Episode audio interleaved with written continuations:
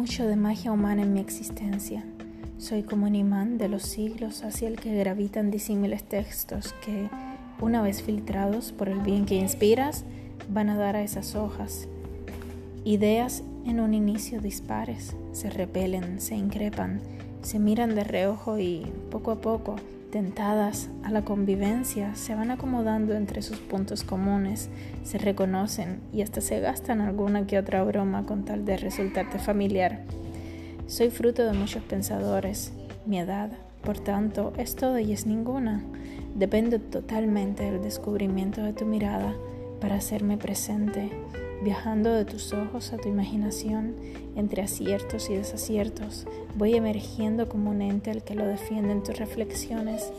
Aspiro a escalar hasta ese punto cimero de una idea para dejarte allí una sencilla huella de amor. De ser así, queda en tus manos, es decir, en tu interpretación, inmensamente agradecida y eternamente tuya, el diablo ilustrado.